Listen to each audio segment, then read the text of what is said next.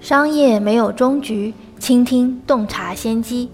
欢迎收听千牛之声。大家好，这里是千牛头条的音频栏目《千牛之声》，我是千牛头条小二牛康康。每天让我们一起听见新零售。今天的主题是宠物经济。这两天，伴随着各地的高温，杭州一位九五后小姐姐月薪三千元，花一千元给狗吹空调，在微博上引发了热议。这条微博的原文是：最近杭州迎来了持续高温天，人类忍一忍也就过去了，但是猫猫狗狗却没得选，遇上大方的主人还能凑合过个夏天。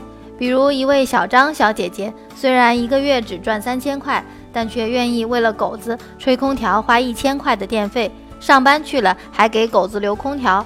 小姐姐房租也得千把块吧，不知道每个月怎么过，心疼她。这条微博引发了强烈的热议。两派围观群众围绕两个话题展开了激烈的争论。一方认为二十四小时开空调给狗吹太浪费，人都没有这么娇贵；另一方则认为宠物也是家庭一员，花多少钱都应该。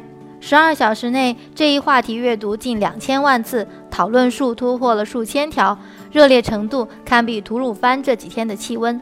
不过，在七月五日，天猫回复一个评论后，激烈的争论被终结了。围观群众纷纷大写的福。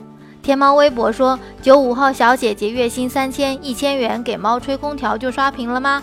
本喵家四天只耗一度电的宠物空调，先了解一下。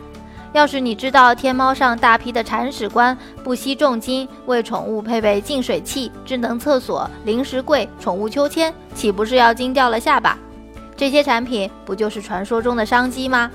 在热门的话题下，有段子手趁机求收留，说单身狗也是狗；也有律师人士发表看法，这是个人的自由；也有佛系网友看到了另一面，善良总应该得到尊重；甚至有警察叔叔吓得赶紧发哈士奇招领启事：铲屎官，快把你家走丢的二货领回去，民警要养不起了。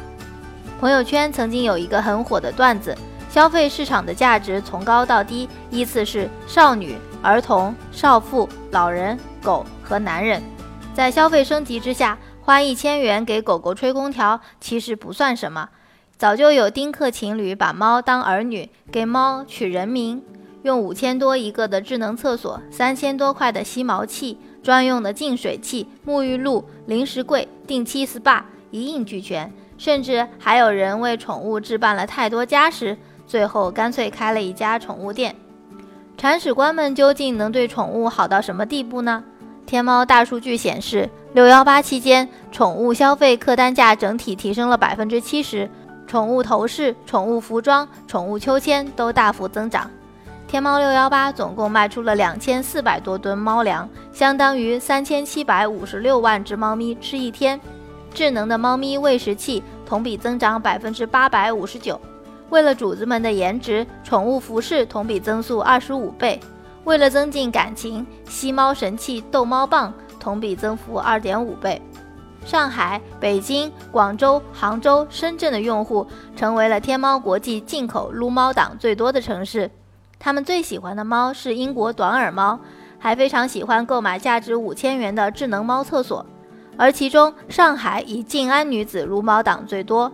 当地有一万个九零后，平均花费一千块囤猫主子、猫粮等周边产品。对拥有宠物的年轻主人来说，宠物是孤独或平淡生活的调剂。女子愿意花一千元给狗吹空调，其实就是宠物行业的消费升级。